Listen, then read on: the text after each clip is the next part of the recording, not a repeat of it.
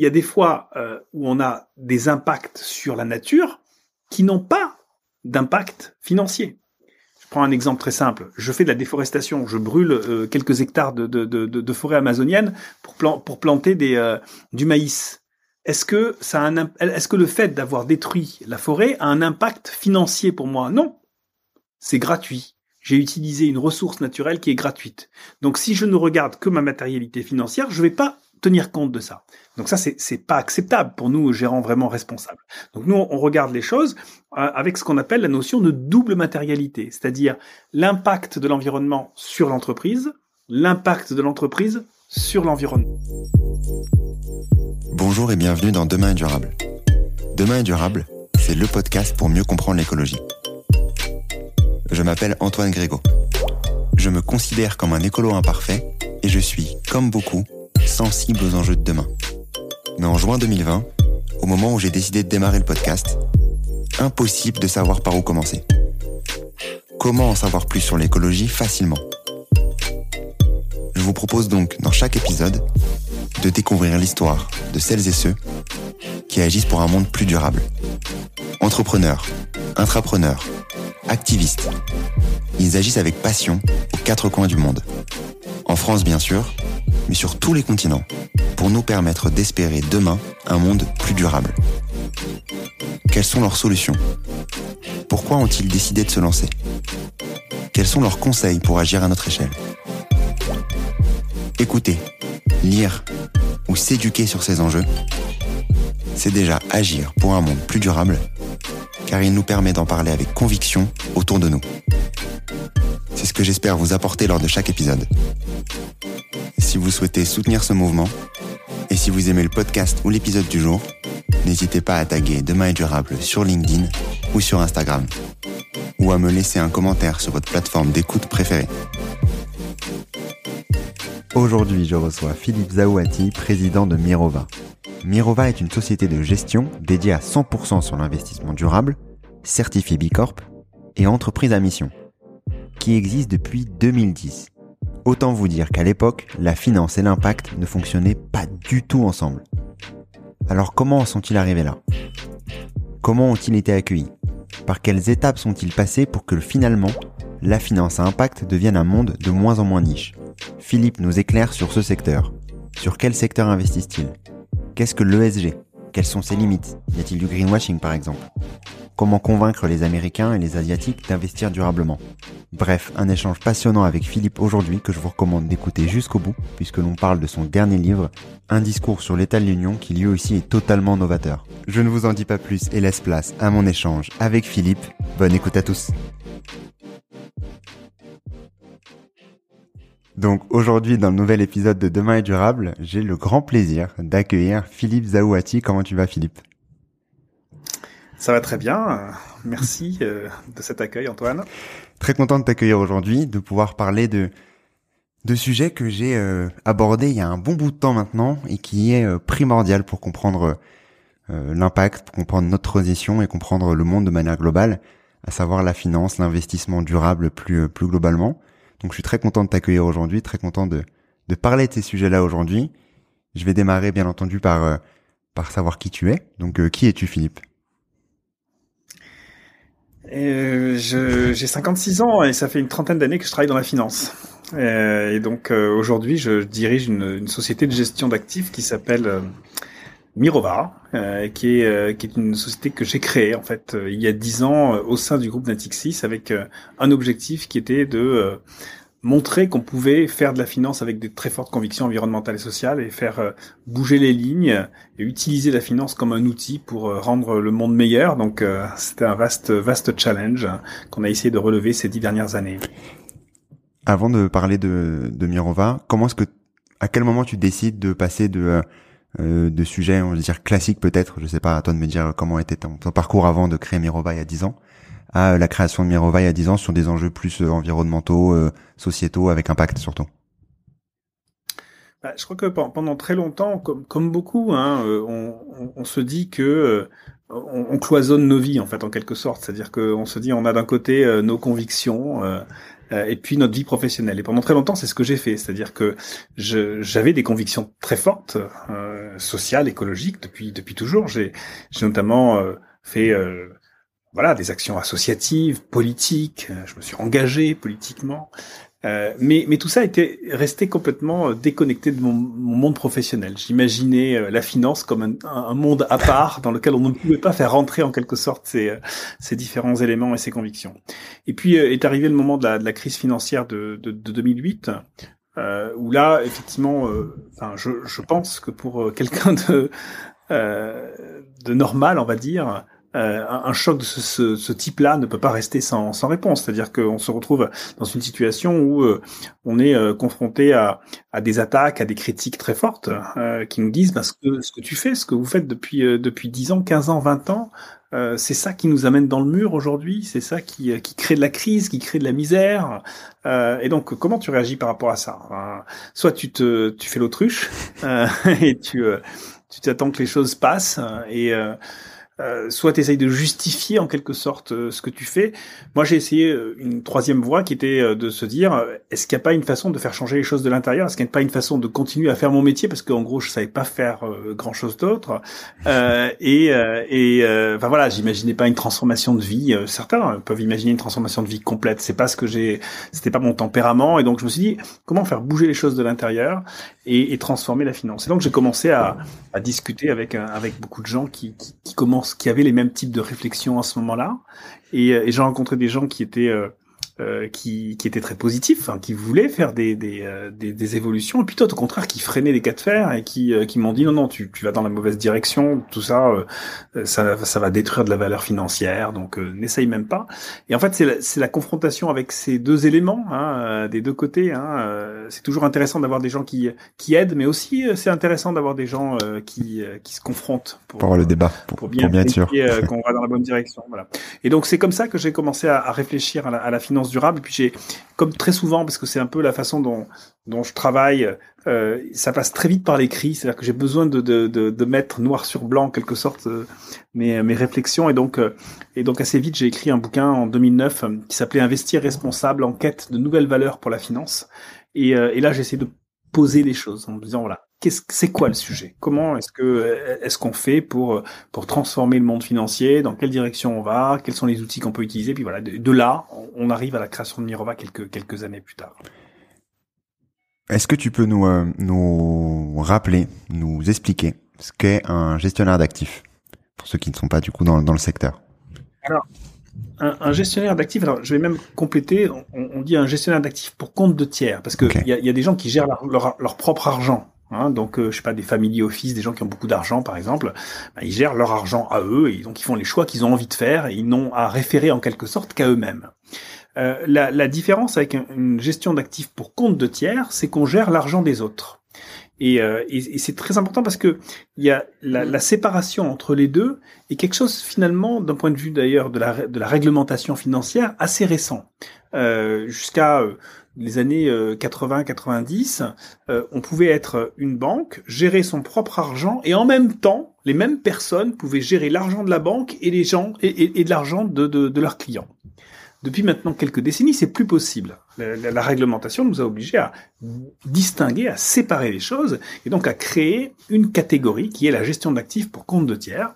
Et donc c'est ce qu'on fait, c'est-à-dire qu'on recueille de l'argent qui vient de l'épargne. Donc ça peut venir de l'épargne des ménages, des, euh, citoyens qui, euh, qui vont dans leur banque et qui euh, placent leur argent dans des contrats d'assurance vie ou dans des fonds d'investissement ou de l'argent qui vient de ce qu'on appelle des investisseurs institutionnels, c'est-à-dire des compagnies d'assurance, des fonds de pension, euh, et qui euh, donc placent de l'argent avec l'objectif de payer des retraites euh, plus tard ou de, de rembourser des contrats d'assurance vie dans, dans, dans, le futur. Et donc cet, cet ensemble d'argent, nous on le recueille et on va le placer. Et donc faire des choix d'investissement en, en, en, donc en mettant cet argent-là dans des, des entreprises ou des projets et donc c'est là où, euh, on, va maintenant distinguer les choses et savoir quel type de projet on veut financer, parce qu'évidemment il y a un spectre extrêmement large de projets et d'entreprises qui sont disponibles. Et donc c'est ça le choix qu'on doit faire qui va distinguer euh, le, les, gérants, un gérant d'un autre gérant. Ok, bien sûr, on va on va venir sur euh, toutes ces thématiques-là, comprendre sur quel type de de, de secteurs vous investissez. Ça m'intéresse aussi de comprendre exactement comment ça se passe. Euh, pour reprendre aussi la base, euh, merci pour cette explication sur les les, les actifs ensuite que vous euh, vous pouvez utiliser. comment ça se ça se répartit Tu disais qu'il y avait une partie du coup individuelle, une partie plus institutionnelle. ensuite, vous l'investissement, il se fait de quelle sorte? En action en, Comment ça se passe? À se faire avec les différents outils que les marchés financiers nous euh, nous, proposent en fait, hein, nous mettent à disposition. Euh, donc euh, il y a différents types d'actifs possibles, ce qu'on appelle des classes d'actifs. Donc on va pouvoir investir par exemple dans des actions, donc à travers les marchés boursiers, donc des actions cotées, en, des entreprises cotées en bourse. Donc on va investir dans des actions de très grandes entreprises ou d'entreprises plus petites mais qui sont quand même cotées en bourse. Et puis on va investir aussi dans ce qu'on appelle les obligations. Ça, ce sont des instruments de dette, c'est-à-dire que l'entreprise va euh, emprunter de l'argent en, faisant l'émission d'une obligation, à l'empreinte de l'argent auprès des auprès des investisseurs. Donc ça, c'est des obligations. Et puis, on va euh, investir aussi potentiellement directement dans des projets. Par exemple, on va acheter des parts d'une euh, d'un projet d'énergie renouvelable, d'une centrale solaire, d'une centrale éolienne. On va acheter des parts d'un barrage hydraulique, on va acheter des, des parts de euh, d'un projet de euh, de flotte de véhicules électriques ou hydrogène. Donc donc là on est on n'est plus actionnaire d'une entreprise où on prête pas à une entreprise, mais on est on est directement actionnaire d'un projet. Donc voilà un peu le, les différents types de de, de, euh, de, de possibilités. Puis on, a aussi ce qu'on appelle le private private equity, c'est-à-dire qu'on peut investir dans des entreprises qui ne sont pas cotées en bourse. Donc euh, des startups ou des entreprises qui sont en phase de croissance, qui avant d'être cotées en bourse ont besoin d'avoir des, euh, des, investisseurs privés. Donc tous ces outils sont à disposition et, euh, et permettent de d'avoir accès à des, pro à, des à des projets ou à des entreprises de de nature différente, évidemment partout dans le monde et sur des secteurs très très différents. Par rapport au vous, euh, VS, les autres, enfin VS, euh, par rapport aux autres, aux autres euh, gestions d'actifs pour compte de tiers, comment est-ce que vous vous situez? Quelle est votre différence sur sur ces sur les enjeux environnementaux, etc. Alors la différence, elle est assez simple, c'est que normalement un gérant d'actifs pour compte de tiers, son objectif, c'est d'apporter la meilleure rentabilité financière à ses clients, euh, en, essayant de limiter les risques, c'est-à-dire d'éviter les accidents. Et donc euh, ça, c'est son objectif euh, classique. nous, on a ajouté un objectif très important en plus de ça, qui est qu'on veut avoir un impact environnemental et social positif. C'est-à-dire que on ne va pas investir uniquement en recherchant la rentabilité ou la performance financière, mais on va essayer de déterminer quel est l'impact de ces projets sur le climat, sur la biodiversité, sur la nature, sur les inégalités, euh, sur euh, la qualité des emplois, sur les droits de l'homme, sur l'égalité homme-femme. Donc on va aborder l'ensemble de ces sujets-là, on va se faire une opinion des entreprises et des projets, et on va investir que dans des entreprises dont on pense que l'opinion, dont notre opinion est positive. Hein.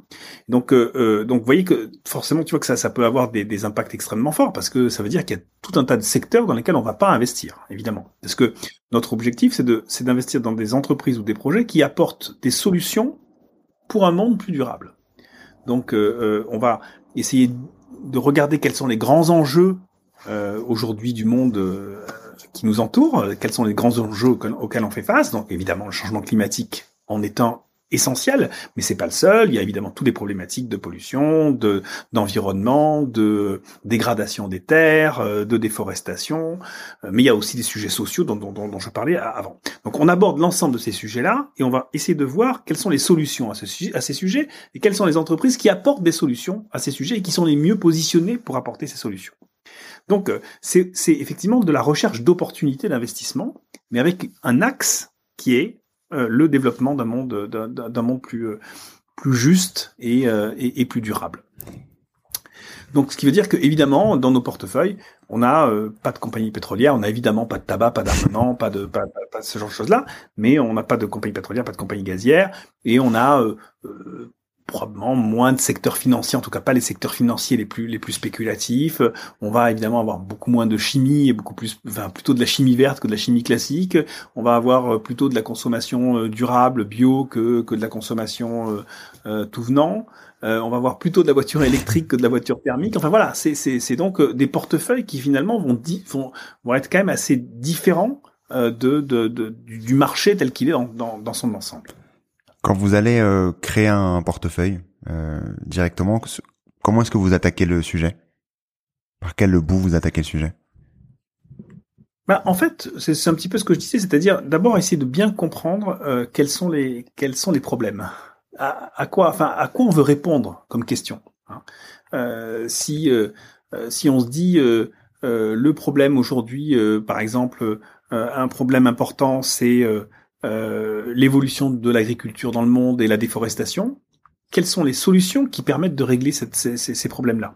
Donc ça peut être euh, ben, trouver d'autres sources de protéines, par exemple, et on va investir dans une boîte qui fait des protéines d'insectes, euh, ou euh, ça peut être euh, trouver des alternatives aux, aux, intrants chimiques, et donc on va essayer d'aller voir s'il y a des, des, entreprises qui développent des, des intrants, des intrants organiques. si vous considérez que le problème aujourd'hui c'est la consommation énergétique de l'industrie, par exemple, et, et notamment des, des, des, gros industriels comme l'aluminium et le ciment, vous allez dire est-ce qu'il y a des technologies aujourd'hui qui permettent de produire du ciment à basse température et donc je vais investir là-dedans? Donc voilà, c'est quoi les problèmes? Quelles sont les solutions, quelles sont les entreprises bien positionnées. Et donc c'est quand même un boulot d'investisseur. Je pense que je, veux insister deux minutes là-dessus parce que c'est pas un, boulot de philanthrope ou de euh, ou d'ONG ou euh, euh, non, c'est un boulot d'investisseur. C'est-à-dire au bout du bout, à la fin de notre de notre travail, notre objectif est de trouver des cibles d'investissement intéressantes pour nos clients. Donc des boîtes dont on pense qu'elles vont qu'elles vont croître, qu'elles vont se développer, qu'elles vont avoir de bonnes performances euh, et, donc qu'elles vont potentiellement aussi apporter de la performance financière pour nos investisseurs. C'est ça notre job. Euh, simplement, on le fait d'une façon différente euh, et en n'ayant pas la performance financière comme simple œillère initiale, mais c'est à travers notre compréhension des enjeux et des solutions qu'on aboutit in fine à avoir effectivement un portefeuille d'actifs dont l'objectif est qu'il soit effectivement performant. Sur ces euh, sur ces différents actifs, euh, j'ai essayé de faire mon travail, même si je suis pas un expert encore sur le sujet. J'espère le devenir après les, les 40 minutes euh, avec les, prochaines avec toi. sur les, les différents sujets, on entend souvent parler de de SG, de, de label ISR, ce, ce, type de, de, de thématique là. Est-ce que tu peux nous déjà nous remettre la base sur ces deux parties-là? Peut-être c'est sur ça que vous vous basez aussi de votre côté. Et j'avais des questions sur la crédibilité de, ces, de ce label ISR notamment et tout ce qui peut en, découler Alors il y a, y a, beaucoup d'acronymes. on est dans, dans, un monde où il y a beaucoup d'acronymes. Donc euh, on parle de ESG, d'ISR. ISR, c'est un terme qu'on utilisait plutôt il y a il y a dix ans, qui est un peu tombé en, en désuétude. Euh, bon, il reste le label ISR, mais on n'utilise plus beaucoup ça. Dans le monde anglo-saxon, on parle de ESG. Alors l'avantage de, de ESG, c'est que ça se dit de la même façon en français euh, et en anglais. Euh, et donc du coup, euh, on a un peu opté pour ça. Donc c'est euh, les trois mots qui veulent dire donc environnement, social et gouvernance. Donc c'est les trois axes de la recherche. Donc on cherche des entreprises qui ont un, impact environnemental positif, un impact social positif et qui ont une bonne gouvernance. Alors il faut bien voir que c'est quand même un petit peu les trois sujets sont quand même assez différents. E et S, en étant donc environnemental et social, on parle d'impact réel. Gouvernance, on parle de ce qui se passe à l'intérieur de l'entreprise.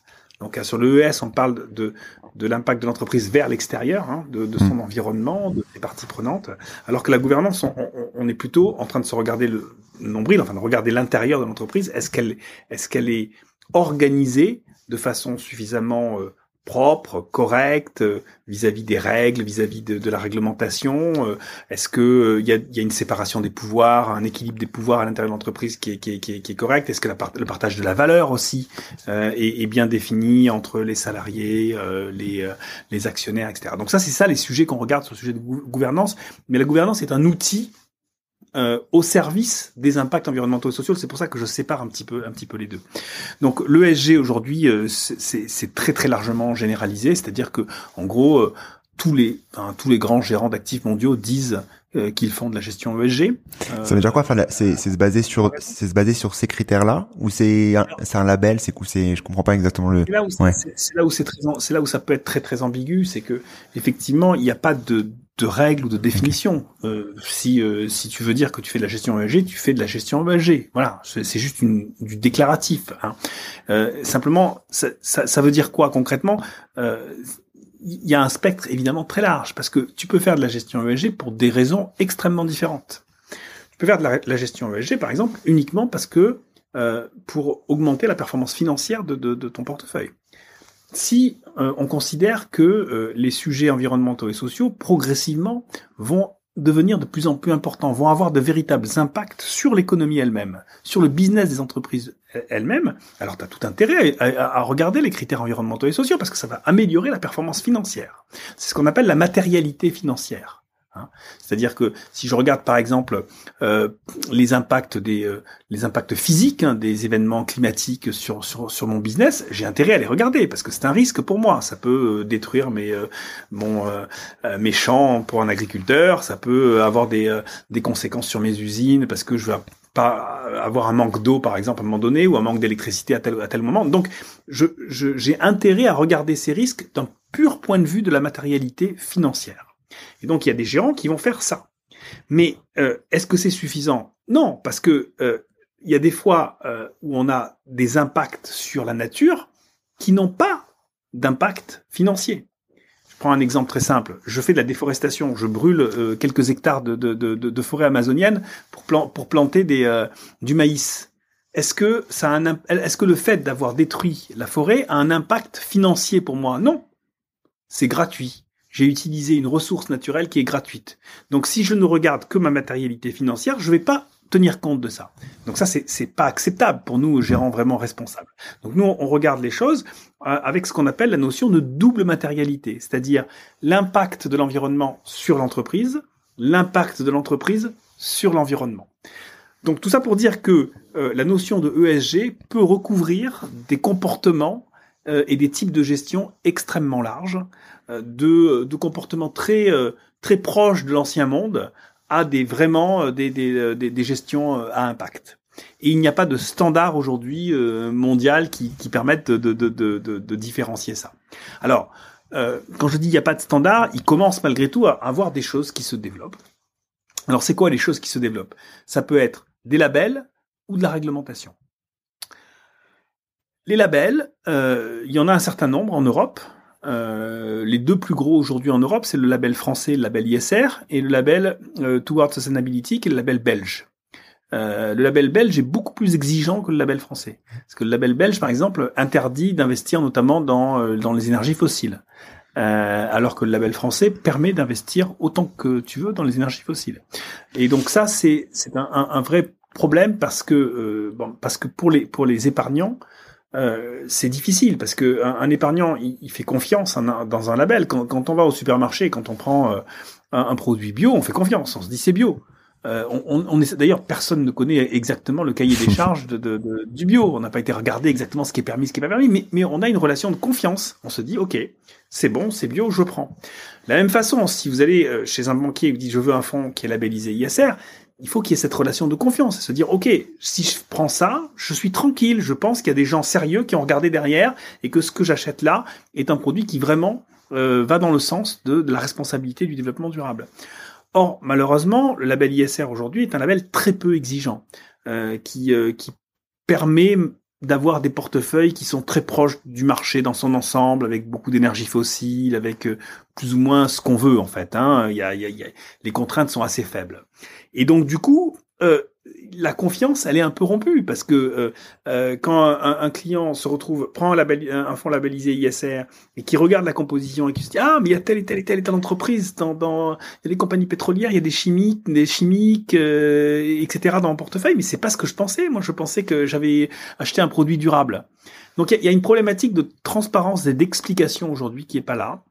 Euh, et, euh, et, donc, euh, bon, voilà, je, je crois que c'est un, un, travail qui, qui, reste malheureusement à faire et on est, euh, on est assez loin, assez loin du compte. Mais comment ça peut arriver ce, ce type de, de dérive-là, de se dire à la base ISR, c'est censé, enfin, la manière dont je le comprends, c'est censé être un peu durable, c'est parce qu'ils ont joué sur différents euh, parties, plus sur la quoi, la gouvernance, plus sur autre. Enfin, c'est quoi le, qu'est-ce qui fait que ça puisse je, je pense qu'il faut quand même bien voir que les choses ont beaucoup changé ces dernières années.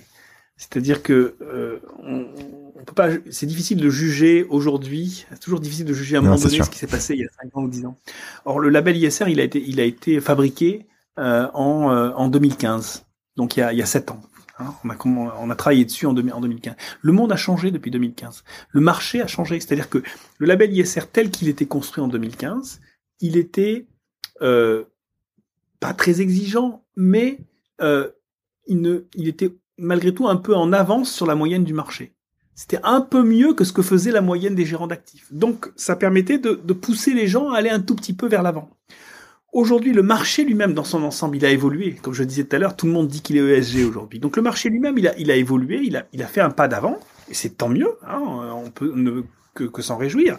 Mais du coup, le label ISR, il se retrouve en retrait par rapport à la moyenne du marché. Donc, un label pour qu'il reste utile, un label doit évoluer en permanence et se recaler par rapport à l'évolution du marché. Regardez ce qui s'est ce qui s'est passé. Tu regardes ce qui s'est passé sur le sur les tu sais, les, les, les indicateurs de, de performance énergétique des, Ouais. des machines à laver.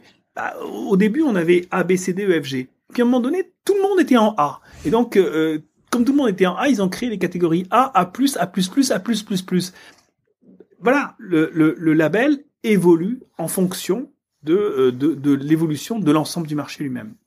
Donc, euh, donc il n'y a pas, il a pas de, comment dire, il n'y a pas de, de volonté de, de volonté de malveillance. Non, c'est sûr, c'est je, sûr. Je, je, je sais pas, je, je, je crois pas à des théories du complot ou des, des- il y a simplement euh, euh, le fait que euh, il faut faire évoluer les choses et que là, en l'occurrence, elles n'ont pas évolué assez vite.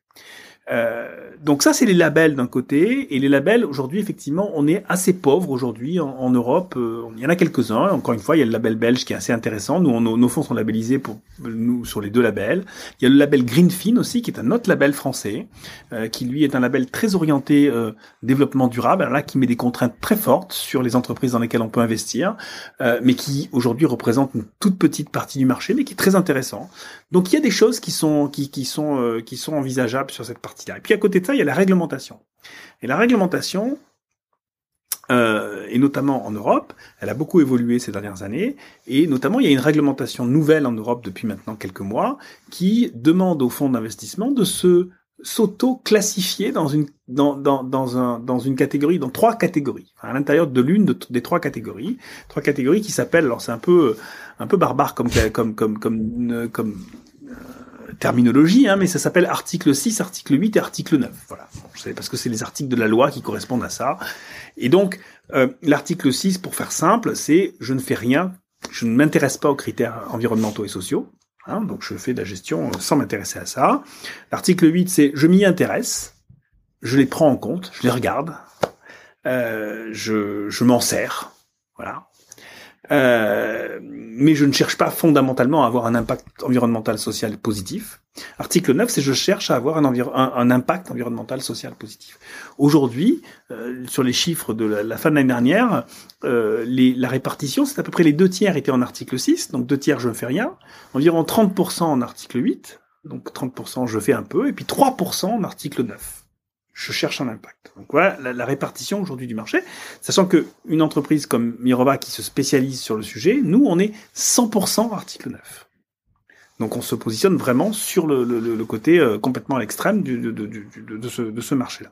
Ça c'est intéressant, même si c'est de, l'auto-déclaration pour l'instant, euh, c'est quand même intéressant de, voir où se positionnent les, les, les gérants, parce que bon, Quand bah, tu- quand où un, un gérant se positionne déjà article 6 ou 8, bah, vous savez qu'il lui-même ne se voit pas comme un gérant, un, un gérant à impact. Quand tu parles de ces pourcentages-là, tu parles en quantité d'actifs euh, euh, traités En nombre de fonds. en nombre de fonds Ok, c'est un nombre de c'est fonds. en fonds. Ok. Je crois que c'est en nombre. Euh, sur euh, sur ces sujets-là, je vais parler aussi de la partie actif et des euh, des, des différentes industries.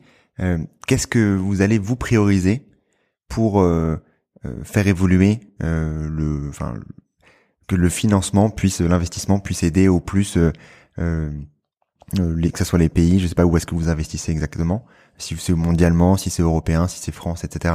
Qu'est-ce que vous allez prioriser comme type de secteur? Peut-être des secteurs plus porteurs que d'autres pour toi, pour vous, pour vos, ambitions. Il y a, il y a- plusieurs choses.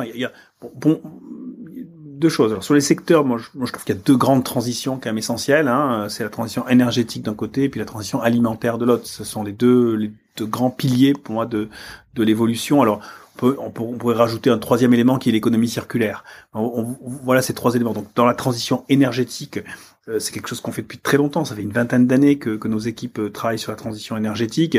Donc c'est évidemment toutes les énergies renouvelables, mais pas, que. C'est aussi maintenant le développement de l'hydrogène vert. C'est aussi tout ce qui est mobilité propre avec euh, les batteries, euh, les flottes de véhicules, etc. Euh, donc c'est tout ce qui va tourner autour de la transition énergétique. Euh, la transition alimentaire, elle, euh, c'est l'usage des sols. C'est comment on utilise les sols dans, le monde euh, et comment est-ce qu'on peut les utiliser de façon plus durable pour, répondre aux besoins de, nourrir la, la, planète et la croissance de la population de, la planète. Donc ça, ça, nous, dans, les deux cas, aussi bien transition énergétique que transition alimentaire, moi je pense absolument essentiel d'investir au niveau global. Ce sont des sujets globaux, ce ne sont pas des sujets européens ou, euh, ou, euh, ou, liés à quelques pays développés, ce sont des sujets globaux. Donc euh, nous, c'est comme ça qu'on voit les choses. Et les besoins les le plus gros des besoins aujourd'hui va être dans les pays en développement. C'est là que les que les que les besoins en infrastructure, c'est là que la population augmente, c'est là que les besoins en infrastructure vont être euh, vont, vont augmenter, c'est là que les populations deviennent aussi euh, deviennent euh, des populations de classe moyenne et classe plus aisée, donc dépensent plus d'argent.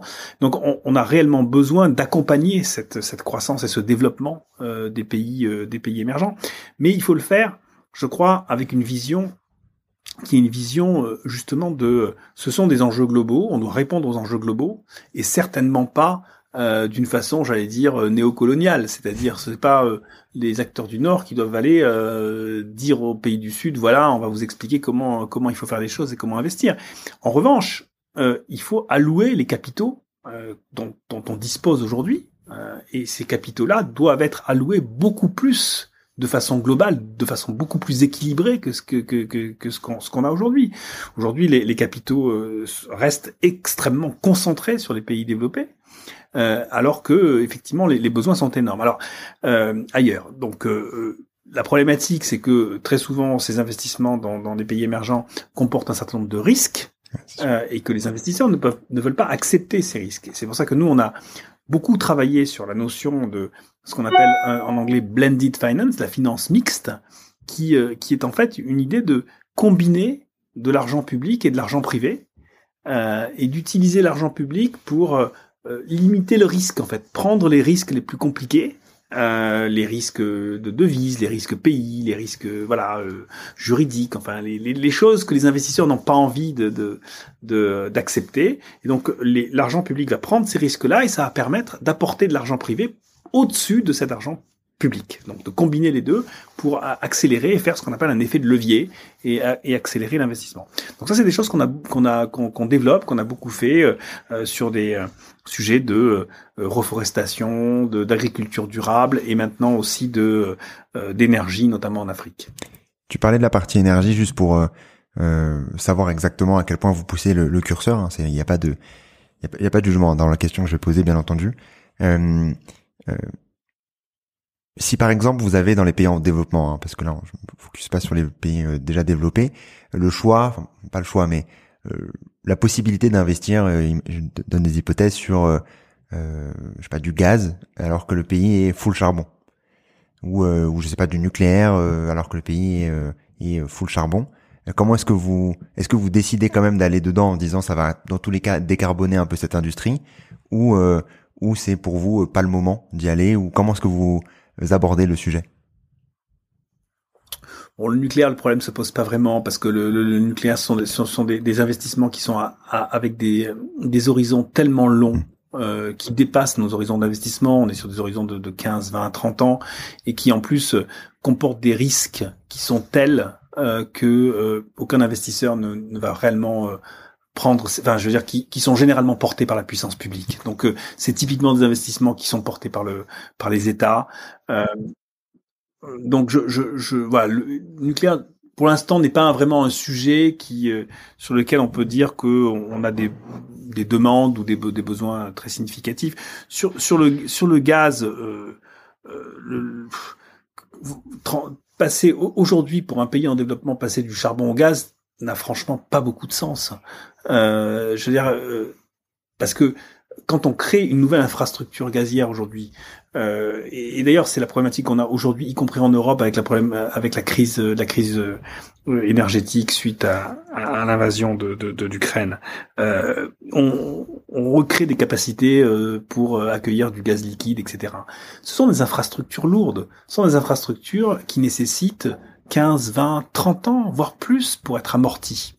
C'est pas des choses où on se dit tiens allez on va faire euh, on va pas on, veut passer du charbon au gaz bah tiens allez on va faire on, va faire du gaz pendant 4 5 ans puis après on passera euh, aux, éoliennes. C'est pas comme ça que ça marche. Ce sont des sont des, des politiques industrielles sur très long très longue période. Or aujourd'hui fabriquer des, des capacités euh, fossiles à, des horizons de 20-30 ans, ça n'a pas de sens. Donc, euh, euh, je dirais, à la limite, il vaut mieux conserver sa centrale à charbon pendant un ou deux ans de plus ou trois ans de plus et passer aux énergies renouvelables que, que tomber dans cette, dans, dans cette logique qui, en réalité, est quelque chose qui a été essentiellement diffusé par les par, par, par, par, les compagnies pétrolières pour continuer à faire à faire du business sur la sur la, la, partie gaz.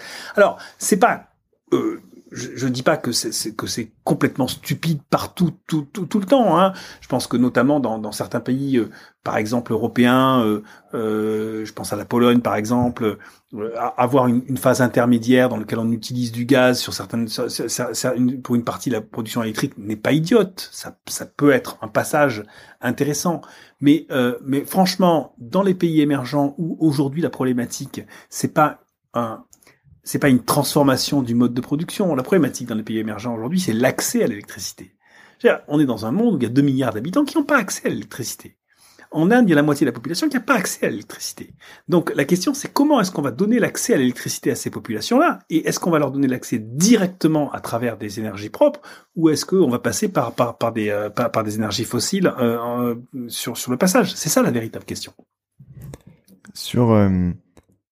L'évolution de, euh, de, du secteur.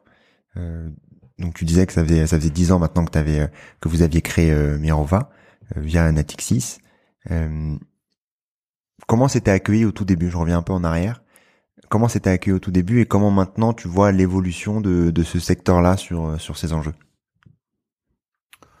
Alors, bon, il y, a deux, y a deux réponses. D'abord, comment ça a été accueilli à l'intérieur Natixis? Moi, je remercie toujours Natixis de nous avoir donné cette chance-là. Enfin, ça a été quand même, euh, voilà, c'est un, une boîte qui, qui accepte, euh, qui est très très ouvert à, à l'intrapreneuriat et aux idées nouvelles. Bon, voilà, ils, m'ont fait, euh, ils ont fait confiance à mon équipe pour se lancer là-dedans. Est-ce qu'ils avaient une vision de, est-ce que ça va se développer beaucoup, pas beaucoup, j'en sais rien. mais en tout cas, en tout, en tout, cas, ils nous ont, ils nous ont laissé les, les les, les, mains libres pour développer euh, cette activité-là, et je trouve que c'est une c'est une très bonne chose. Euh, bon, euh, après plus globalement sur sur le marché et la réaction du marché par rapport à ça, je crois qu'on on est dans dans une dans dans un dans un grand système en fait. Hein. Euh, le système financier est un système très très complexe, très très structuré avec beaucoup d'acteurs, des interactions très très importantes. Un système de ce type-là, euh, eh bien, euh, quand il est, euh, j'allais dire attaqué, mais enfin disons quand il est titillé quelque part par une espèce de stimulus qui vient lui dire attention, tu devrais changer, euh, eh bien, il réagit comme tout système.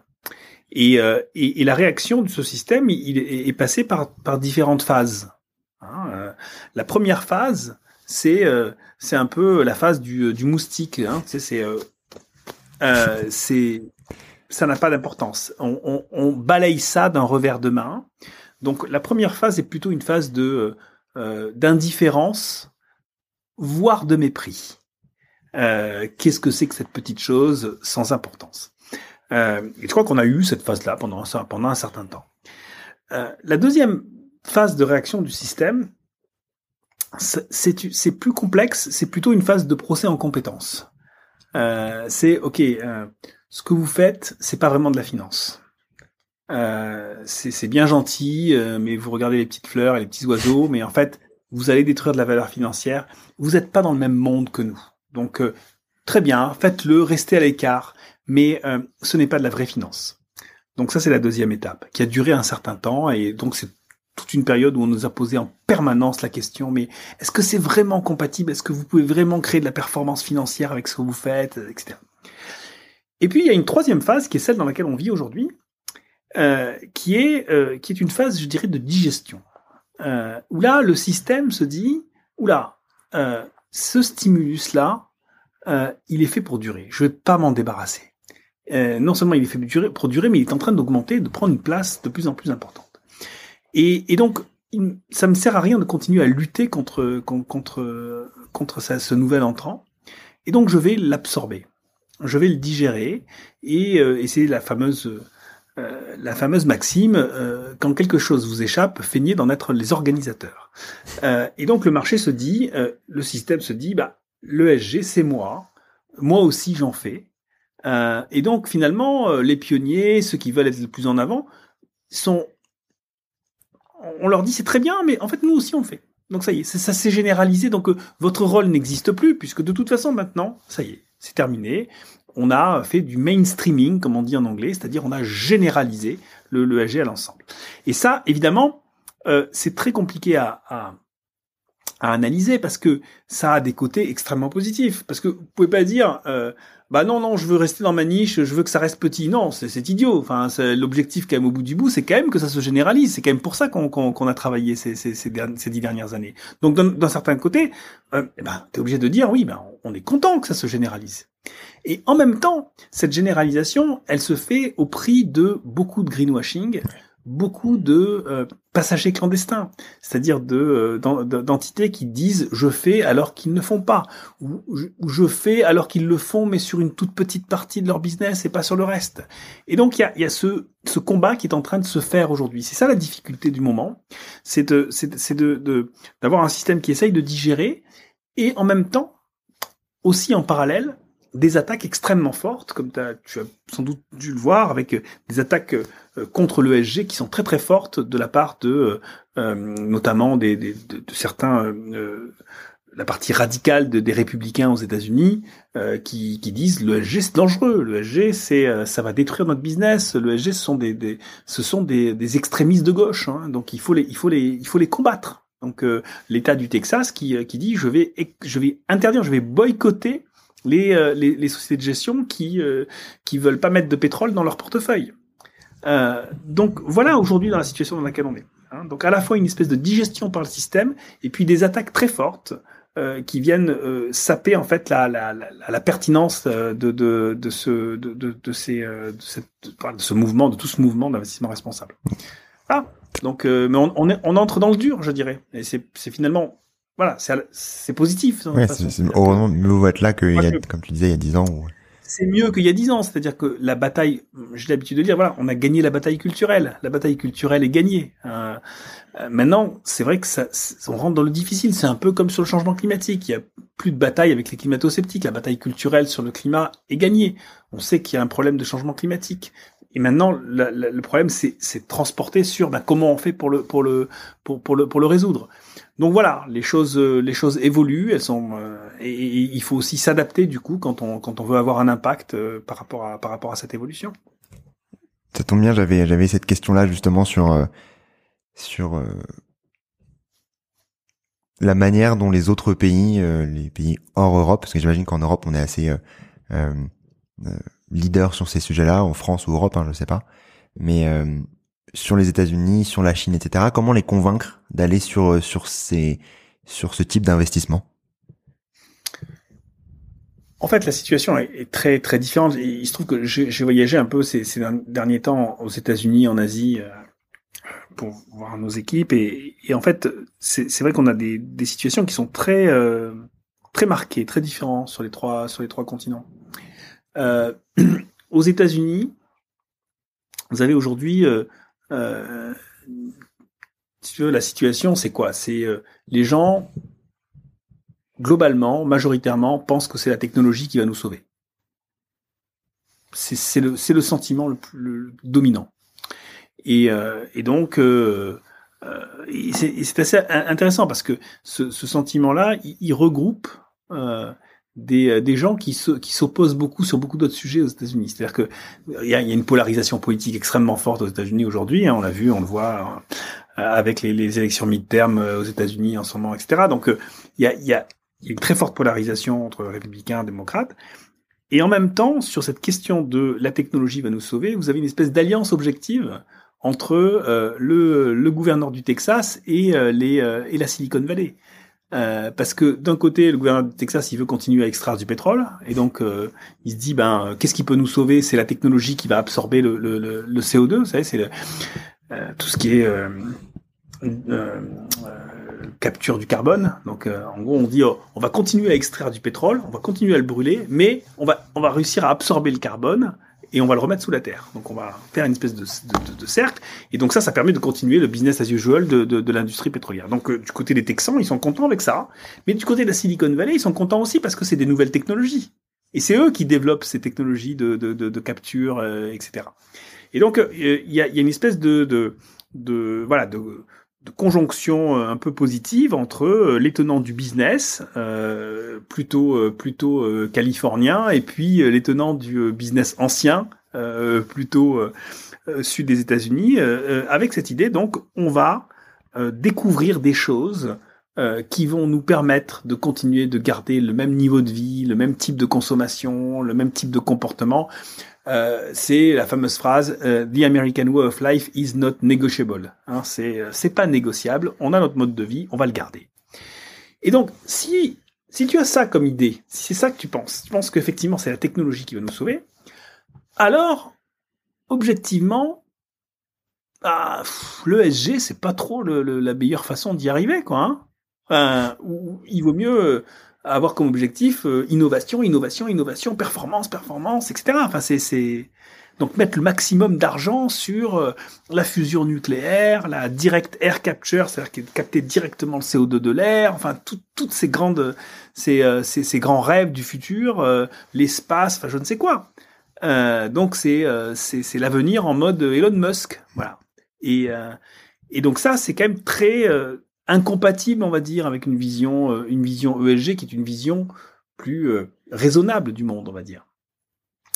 Ça, c'est la vision américaine. Je, caricature un tout petit peu, mais euh, mais c'est juste pour montrer un peu les différentes les, différentes visions qu'on peut avoir. En Europe, on est sur une sur une situation. donc du coup, aux États-Unis, l'ESG, qu'est-ce qu'on s'en sert pourquoi On s'en sert pour se dire, je regarde l'ESG uniquement si c'est bon pour les finances de l'entreprise. C'est la matérialité financière je crois à la techno et donc je, prends, je le SG uniquement pour ce qui est intéressant pour la techno, c'est-à-dire euh, la matérialité financière. En Europe, c'est assez différent.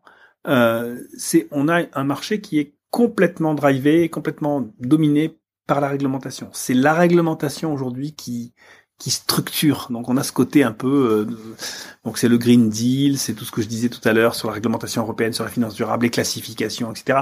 Donc si aujourd'hui tu parles à des financiers euh, durables européens, des, des, gens d'investissement responsables, au bout de trois minutes, ils vont te parler de réglementation. C'est ça qui, qui structure le marché. Est-ce que c'est bien, est-ce que c'est pas bien? J'en sais rien. C'est un peu trop caricatural, il me semble, parce que des fois, à un moment donné, on arrive à une telle complexité réglementaire qu'on finit par oublier presque pourquoi on, pourquoi on, le fait, quels, sont les, fondements de tout ça. Puis alors en Asie, alors on est dans une situation encore différente en Asie, c'est que vraiment l'aspect euh, développement économique et, euh, et, performance économique et performance financière reste dominante. Donc euh, on, peut réussir à parler de, de, en, en, Asie, mais il faut immédiatement dire que ça va permettre de, de, de, de, faire plus de croissance, plus de développement, plus de performance financière, sinon ça ne fonctionne pas. Bon, voilà, c'est un peu des caricatures que je fais là. Je, je, je il y a des mix évidemment, et il y a des fois des Européens qui se comportent comme des Américains et ainsi de suite. Mais, mais aujourd'hui, on a ces trois idées-là. Euh, donc l'ESG face à la performance économique, l'ESG face, face à la régulation, l'ESG face à la technologie. Et c'est c'est à travers ces trois ces trois grands euh, ces trois grands sujets qu'on doit essayer de construire un peu notre notre offre future. Comment est-ce que tu vois du coup ce, ce futur-là? Avant de parler de, de ton livre qui m'intéresse aussi, euh, qu'en plus tu embrayes sur euh, sur les sujets américains. Euh, je crois que qu'il faut qu'il faut qu'il faut poursuivre. Voilà, nous on a on s'est dit on se on, on, voit les dix ans qui viennent. Euh, donc on célèbre nos 10 ans là, le 21, voilà, c'est le, le, 21 novembre, c'est notre dixième anniversaire de la marque Mirova, et on, se dit voilà, qu'est-ce qu'on fait sur les 10 ans qui viennent? Comment est-ce qu'on on peut continuer à être utile au développement du marché, sachant que on gère moins de 30 milliards d'euros et que c'est à la fois beaucoup et presque rien. C'est-à-dire que comparé aux, aux géants mondiaux, euh, euh, Amundi c'est plus que 1200, plus euh, presque 2000 milliards. Euh, euh, BlackRock c'est plus de 10 000 milliards. Enfin, vous voyez, on, tu vois on, est vraiment dans des dans, des dans des ordres de grandeur qui sont pas les mêmes. Euh, donc, comment est-ce qu'on peut continuer à être utile? Bah, Notre notre stratégie elle reste axée sur, pour moi, sur trois idées euh, que que, que j'ai déjà donné tout à l'heure. C'est c'est enfin c'est l'impact. On veut continuer à, à faire de l'impact C'est ça notre notre élément clé. C'est pas facile. Se dire on est 100% impact, pas 80%, pas, pas, pas 70, pas 90, on va être 100% impact. C'est pas simple. Ça veut dire qu'il faut faire des choix en permanence, rester euh, toujours euh, en avance. Et, et puis euh, euh, le deuxième point clé, c'est penser global. C'est ce que je disais tout à l'heure, c'est les marchés émergents. Il faut comprendre que ces sujets sont globaux et que donc il faut allouer l'argent de façon de façon mondiale, de façon globale. Puis le troisième sujet, c'est se réarmer en permanence au niveau intellectuel et, méthodologique. Euh, les, euh, les choses évoluent, il y a de plus en plus de données disponibles. Euh, on est, je veux dire, franchement, euh, enseveli sous les, sous les données, euh, et elles sont pas toutes de bonne qualité. elles sont différentes, il faut les comprendre, il faut les analyser. et, et je crois que on a construit au début euh, l'investissement responsable sur la base de justement des méthodologies, comment on mesure l'empreinte carbone d'un portefeuille, comment euh, on fait de l'analyse ESG. Ben, maintenant, il faut il faut continuer à, avancer là-dedans, se réarmer d'un point de vue euh, méthodologique, peut-être avec du digital, de l'intelligence artificielle, enfin, de l'utilisation de données venant de satellites. Il faut pas, il faut être ouvert à ça. je pense que il faut construire la, cette, cette, finance responsable de demain aussi. voilà, c'est un peu les trois les trois idées que j'ai sur sur les dix prochaines années. Avant de, avant de passer aux questions de fin, je voulais euh, parler euh, euh, également de ton livre, le livre que tu as sorti récemment, un discours sur l'état de l'Union, qui m'a passionné, honnêtement, que tu m'as partagé en amont, bien entendu, de, de l'échange et qui m'a passionné. Donc, dans ce livre-là, pour faire un petit topo avant, avant d'en parler plus précisément sur les questions que je peux avoir, tu imagines dans cette fiction le discours donc sur l'état de l'Union. Donc, c'est le discours annuel du président des États-Unis devant le Sénat et la Chambre des représentants, si je me trompe pas. Euh, mais cette fois-ci en 2034. Donc euh, dans euh, dans 12 ans au moment où je parle, peut-être dans dans moins ou si quand vous écouterez cet épisode dans les prochaines années, avec plein de changements, plein de Greta Thunberg qui est devenue premier ministre de son pays, des des taxes carbone qui sont euh, qui sont venues mettre en place en 2025, je crois. Euh, Est-ce que tu peux me décrire déjà avant de parler des de de, de exactement ce que tu racontes dans dans, dans ce livre, enfin non, ça, ça fait partie également de ce que tu racontes quelles sont les étapes par lesquelles euh, le monde serait passé pour arriver jusqu'en 2034, avant ce discours-là du président des États-Unis? Bah, je crois que ce que j'essaie de décrire, euh, c'est que euh, le monde, pour résoudre le changement climatique, suit trois grandes pistes. la première piste, c'est ce dont je viens de parler, la technologie. Trouvons toutes les technos qui permettent de, nous de régler notre problème. On a créé un problème, comment est-ce qu'on arrive à le régler avec la technologie? Ça, c'est la première, la première avenue, le premier axe. Le deuxième axe, c'est euh, le changement de nos comportements. C'est de dire euh, vivons différemment. Donc c'est tout ce qui tourne autour de la sobriété, euh, manger moins de viande, prendre moins l'avion, et donc réduire notre notre dépendance à la fois aux énergies fossiles, mais aussi à la matière, de façon générale, l'utilisation de matière. donc on utilise trois planètes aujourd'hui, donc essayer de, de, de revenir à l'utilisation d'une planète. Ça, c'est la deuxième avenue qui est très difficile, hein, parce que elle, elle, elle implique des, des, renoncements et des changements forts de comportement. Et puis la troisième avenue, ça a été la collaboration internationale c'est tout ce qui tourne autour des, des COP. Euh, et donc, c'est euh, essayons ensemble de, euh, de trouver des solutions pour, pour, pour, pour, pour réduire. Donc, quand, quand, quand, quand tu es dirigeant d'un pays, c'est les trois cartes que tu as à ta, à, ta, disposition. Mettre de l'argent sur l'innovation, dire à tes, à, tes, à tes citoyens, il faut que vous changiez de comportement, ou essayer de mettre le paquet sur la collaboration et, et, et, et le, et, la, et donc les, les, instances internationales. Or, euh, voilà, le constat euh, déjà aujourd'hui, mais le constat que je fais par anticipation en 2034, c'est que euh, aucune de ces avenues euh, n'aboutit à un résultat réellement efficace.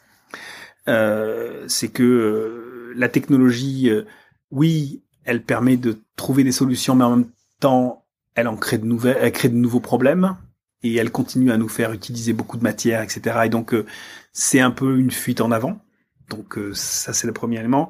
Le changement des comportements, on le fait, on va le faire, on y arrive, mais c'est douloureux et on a l'impression de faire des efforts et on se rend compte que ces efforts-là aboutissent à des résultats qui sont limités, donc euh, c'est extrêmement frustrant.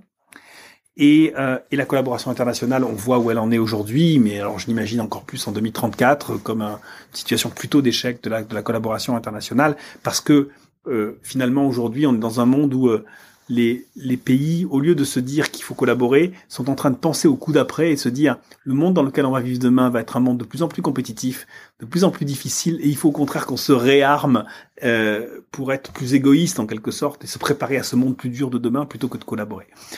Et donc si on se dit ok ces trois avenues n'ont pas n'ont pas fonctionné, qu'est-ce qu'on fait? Donc voilà c'est euh, c'est ça le, le thème du, euh, du bouquin et, et, et avec une idée euh, qui est que euh, en tout temps, les, riches et les puissants ont, essayé de trouver une solution à leurs problèmes. Euh, essayer de ne pas souffrir, enfin de laisser les, autres, les, pauvres souffrir et de eux se, pré se, se prémunir des, problèmes. Et, généralement, de, toute l'histoire de l'humanité, les, deux stratégies euh, les plus euh, les plus évidentes pour se prémunir des dangers, ça a été fuir ou se barricader. Euh, donc euh, c'est euh, fuir les épidémies, aller plus loin, aller dans des endroits où on, quand on a la capacité, la possibilité de voyager, ou se barricader, mettre des murs, c'est les châteaux forts. Hein. Et, euh, et aujourd'hui, face au changement climatique, ces deux stratégies-là, elles, elles fonctionnent pas en fait parce que bah, fuir bah, le changement climatique, il est partout. On le voit bien. On pensait que l'Europe était euh, était un peu euh, privilégiée en tentant de se rendre compte que le changement climatique est deux fois plus fort en Europe qu'ailleurs. Donc euh, donc la, la fuite n'a pas beaucoup de sens et se barricader encore moins. Euh, parce que les, les, flux, notamment de population, vont être vont être massifs et qu'on pourra pas se barricader. Donc les deux stratégies un peu classiques, historiques, des riches et des puissants ne vont pas fonctionner. Et donc je me suis posé la question, ok, voilà, c'est quoi euh, la stratégie des riches et des puissants demain euh, pour euh, pour répondre à ce à ce dilemme et essayer malgré tout de s'en sortir? Et c'est et c'est passionnant honnêtement. Il y a deux grosses chutes dans le dans le dans le dans le livre qui qui qui, font, qui me font sourire maintenant, mais qui sont très sérieuses sur le moment. on, on peut en parler aussi, mais je voulais savoir plus. comme ça, je laisserai aussi le, le, le l'envie aux auditeurs et auditrices d'aller euh, acheter euh, acheter ton livre, de le découvrir, etc. Parce que ces deux grosses chutes sont sont assez fortes, exactement. Mais je vous conseille vraiment, honnêtement, euh, de de, de lire ce livre-là. Euh, sur tes, tu parlais de, de ces trois piliers-là, euh, et sur également le, les bonnes stratégies pour pour des, des, stratégies entre guillemets des puissants. Comment faire en sorte qu'on qu'on n'aille pas sur ces trois stratégies-là? Parce que vu le monde que tu dépeins en 2034, honnêtement, il donne pas trop envie, quoi. Je bon, je, je, crois que sur les trois axes dont on vient de parler, très honnêtement, je, je, je crois que la collaboration internationale, c'est probablement la plus difficile aujourd'hui. J'ai beaucoup de mal à, à imaginer une relance de la, de la collaboration internationale euh, parce que la situation géopolitique aujourd'hui est devenue tellement euh, tellement tendu, tellement complexe, euh, avec des, euh, des régimes euh, autocratiques euh, qui sont en train de dominer quand même une grosse partie de la planète, avec ce qu'on voit en Chine, avec ce qu'on voit en Russie, en Turquie, ailleurs. alors il y a quelques quelques lumières comme les élections au Brésil, mais bon, c'est quand même très très très très fragile tout ça. Et donc on est dans dans un monde où c'est vrai que le, le degré d'égoïsme a augmenté de façon extrêmement forte. Euh, ces dernières années. Et, et à court terme, je, je, ne vois pas trop qu'est-ce qui pourrait euh, renverser la, la, la, balance dans, dans, dans l'autre sens. Donc euh, je, je crois beaucoup plus aujourd'hui effectivement euh, à l'évolution du monde économique d'un côté et sans doute à l'évolution des sociétés civiles de l'autre euh, pour faire bouger les choses. Donc c'est les deux autres axes. Et même si on ne croit pas à la technologie, je pense qu'on peut croire à l'économie, euh, ou en tout cas à la transformation du monde économique, parce que celui-là, il, euh, a une certaine puissance quand même. Euh, quand les choses commencent, il y a une, espèce de rouleau compresseur qui peut, être assez, fort, assez puissant. Enfin, on le voit sur euh, typiquement sur le véhicule électrique, même si on peut dire plein de choses du véhicule électrique, c'est sans doute pas la solution unique et qu'il faudrait plutôt avoir moins de voitures. Mais malgré tout, si on regarde ce sujet-là, on voit quand même que l'évolution va se faire dans les 10-15 années qui viennent. On va changer complètement notre mode de production. Donc euh, la, capacité de l'économie à se réinventer euh, me paraît être un, voilà un élément, un levier qu'il faut continuer à, actionner. et, qui est potentiellement plus facile, plus consensuel que les discussions entre pays euh, telles qu'elles sont aujourd'hui dans les, dans les discussions internationales. Euh, et puis il y a la société civile euh, et, et, les mouvements qu'on voit fleurir partout, de, de, de, y compris de contestation. Et je crois que que cette société civile peut peut jouer un rôle important. Je crois que la, la, si on revient à la finance durable, deux mots de pour pour pour conclure ce, ce, ce, ce point-là, c'est que euh, la, finance durable ne change pas le monde, la finance ne change pas le monde, et ça n'a jamais été le cas. Euh, la, finance responsable a réussi à faire des choses intéressantes quand elle était complètement connectée à l'évolution de la société, de la société civile et, et souvent des gouvernements. Euh, ce qui s'est passé, euh, euh, il y a l'exemple très très euh, très connu de, de l'Afrique du Sud, où en fait ce qui a fait chuter le régime de l'apartheid aux États-Unis, euh, en Afrique du Sud, pardon, c'est le fait que euh, beaucoup d'entreprises, d'investisseurs ont arrêté d'investir dans les entreprises qui, qui avaient du business en Afrique du Sud. Hein. Et, et ça, ça, ça, donc ça veut dire que si on regarde ça juste sur la fin, sur les derniers, les derniers moments de ce, de ce régime, on se dit oh, c'est super, c'est la finance qui a fait tomber le régime. Mais non, parce que la finance, elle est venue après des manifestations dans les dans dans dans dans, les villes, dans les, euh, universités américaines, avec beaucoup d'étudiants qui se sont mobilisés sur le sujet, avec les mouvements qui a eu lieu en Afrique du Sud même, avec Mandela et etc. Donc, ce sont ces mouvements citoyens sociaux qui ont euh, créé la dynamique. Et à un moment donné, la puissance de l'économie, la puissance de la finance fait qu'on arrive à, voilà, à régler le problème.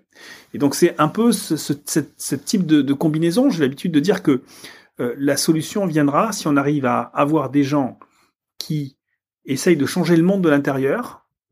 C'est ce que je pense essayer de faire, et qui et que ces gens-là euh, euh, construisent un pont avec ceux qui veulent faire la révolution à l'extérieur. Et si on arrive à faire cette combinaison-là entre ceux qui changent de l'intérieur, ceux qui font la révolution de l'intérieur, et qu'ils arrivent à comprendre qu'il faut travailler ensemble, c'est le, le, le, philosophe Bernard Stiegler qui, qui, me, qui, me, qui me disait, qui m'a, qui m'a inspiré ça, parce qu'il me disait, il faut faire euh, euh, une, une, collaboration, une coalition qui aille des zadistes jusqu'aux banquiers. Et voilà. Et je crois que si on arrive à faire ça, alors les avenues dont je parlais tout à l'heure vont de, deviennent des avenues euh, possibles et exploitables. Philippe, je voulais terminer par les, les, trois questions de fin, en terminant sur ces, sur ces bonnes paroles euh, aujourd'hui, en commençant par un contenu à partager qui t'a marqué. Bon, qui m'a marqué, je vais, enfin, franchement, le plus simple, je vais te donner, c'est mon dernier, le dernier livre que j'ai lu, comme ça, moi, ça sera assez, euh, assez frais dans, dans, dans, mon esprit. Je l'ai terminé euh, lundi matin. Ça s'appelle euh, Nous étions des loups. Euh, de Sandrine Colette et, et, je trouve que c'est c'est très beau parce que ça ça parle de la nature mais ça parle pas très souvent on parle aujourd'hui de la nature comme euh, quelque chose un peu de totémisé de mystifié de c'est très beau il faut la sauvegarder etc là là ça parle d'une nature qui est euh, euh qui qui peut être très méchante euh, très hostile qui qui qui qui ne se soucie pas beaucoup trop des des, des sentiments humains mais qui est belle aussi mais qui peut être hostile. Et et à l'intérieur de cette nature là il y a une naissance progressivement dans le bouquin de quelque chose qui, moi, me semble transcender la nature. C'est une certaine humanité. Donc, euh, je trouvais ça beau. Je partagerai bien entendu euh, le lien du contenu. Est-ce que tu as une action pour agir dès demain dans le bon sens?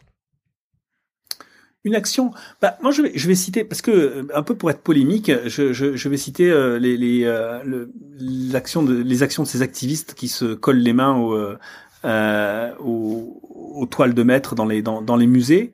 Euh, non pas parce que je, je pense que c'est la façon de, de, de régler la, la, la solution, euh, parce que probablement ça l'est pas, mais euh, mais mais, mais j'en je, parle parce que je trouve que euh, les réactions face à ces actions-là sont extrêmement exagérées, déraisonnables euh, et qu'elle crée du conflit. Et que ce qui crée du conflit aujourd'hui, c'est plus les réactions à ces actions que ces actions elles-mêmes.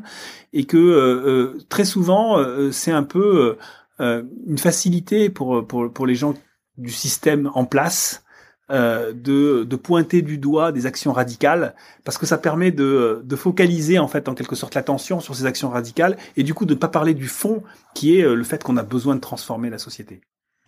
Je suis bien d'accord. Et enfin, un ou une invitée que tu recommanderais dans le podcast euh, alors bon, il y en a plein. Euh, ben, je, je, je, je, suis en train de, de faire un, un, un livre d'entretien avec Dominique Bourg. Euh, bon, ça pourrait être, un, je pense, une belle, une belle discussion, par exemple. Parfait. Ben, je, je contacterai. Merci beaucoup pour pour ton temps. Si on souhaite te retrouver, euh, vous retrouver Mirova, comment est-ce qu'on peut le faire? Oh, Mirova, euh, mirova.com. C'est plutôt facile. Voilà. Et toi, du coup, euh, je vous conseille également de suivre Philippe sur LinkedIn, euh, qui, qui est aussi très très impactant au quotidien sur sur ces enjeux-là. Merci beaucoup, Philippe, pour ton temps. Merci, beaucoup pour pour toute la science que tu nous as donnée aujourd'hui. Merci. Tout d'abord, bravo d'être arrivé jusque-là. Et j'espère que l'épisode t'a plu.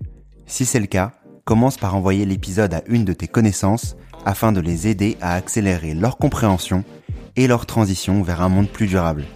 Et pour dupliquer encore plus ton impact, laisse un commentaire sur ta plateforme d'écoute préférée. C'est ce qui permettra à d'autres de découvrir le podcast. À très vite.